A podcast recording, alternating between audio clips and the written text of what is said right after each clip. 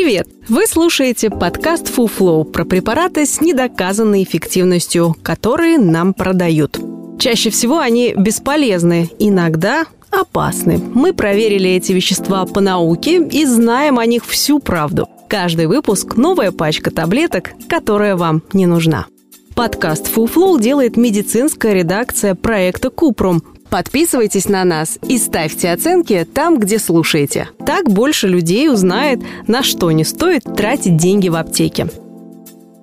Почему йодная сетка не больше, чем боди-арт? В этом выпуске говорим о йоде, точнее о йодной сетке, которую рисуют на коже. Судя по всему, у истоков идеи о целебном воздействии йодной сетки на тело человека стоял врач Колбасенко из Петербурга, живший в начале XIX века. В своих монографиях он утверждал, что йод на коже усиливает кровоснабжение и ускоряет противовоспалительные процессы. Видимо, на этой гипотезе основано современное убеждение, что йодная сетка на шее, груди или спине помогает вылечить простуду а клеточки в других местах должны лечить остеохондроз, радикулит, мышечные боли, мастит, варикозную болезнь ног и даже геморрой. Наконец, их рекомендуют для быстрого заживления ушибов, синяков и плотных шишек в местах уколов. При этом никаких качественных исследований, подтверждающих хоть какую-то эффективность такого метода лечения, не существует. За пределами стран СНГ целебные свойства йодной сетки врачам неизвестны. Хотя это не означает, что мазать йодом кожу в медицинских целях бессмысленно. Вообще йод используют для обработки ран и проведения других медицинских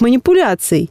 Так, йод эффективен для профилактики и лечения инфекций, которые могут возникнуть при небольших царапинах и порезах. Он убивает бактерии, вызывающие инфекции. Хирурги используют йод для дезинфекции рук перед операциями. При этом йод почти никогда не вызывает резистентности. Проще говоря, микробы к нему не привыкают, что часто бывает с антибиотиками. Отравиться йодом при наружном применении довольно трудно. Нужно мазаться постоянно и в больших количествах. Еще одно возможное применение йода – лечение воспаления слизистой оболочки рта, мукозита, во время противораковой терапии. Есть некоторые доказательства того, что он может быть эффективен, но в рекомендациях по лечению пока не встречает.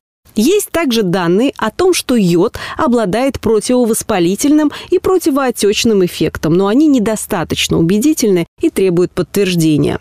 Раствор люголя на основе йода используют во время кальпоскопии. Его наносят на влагалище и шейку матки. Нормальная ткань влагалища окрашивается в коричневый цвет, а ткань с подозрением на рак не окрашивается. Раствор является простым и эффективным методом визуализации доброкачественных и раковых поражений полости рта. Метод окрашивания раствором люголя используется и в стоматологии. Но это все не про йодную сетку, ведь с ней связано много странных советов. Например, использовать йодную сетку в качестве теста на йододефицит. Мол, если она быстро исчезает, значит организму остро не хватает йода, и он всасывает его с поверхности кожи. Но тут есть подвох. Да, йод способен всасываться через кожу, однако от 88 до 92% раствора при этом испаряется. И на скорость испарения влияет много факторов, например, температура окружающей среды и атмосферное давление. То есть подобный тест ничего не скажет о дефиците йода в организме. Способ куда надежнее – сдать специальный анализ мочи.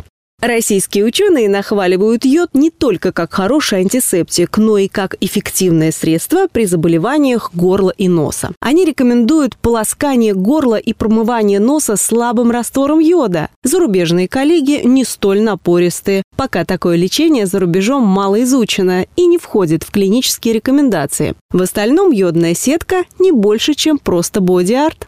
Вообще йод недорогой, но особого смысла в том, чтобы восполнять его запасы в организме с помощью рисунков на коже, нет.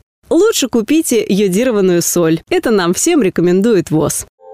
Это был подкаст «Фуфло», в котором мы рассказываем о препаратах с недоказанной эффективностью. Ставьте звездочки, комментарии и делитесь подкастом с друзьями и близкими. Так мы вместе убережем их от фуфла. Все мифы о здоровье мы собираем в подкасте «Купром», а в проекте «Без шапки» говорим о медицине с лучшими врачами и учеными. Ссылки есть в описании.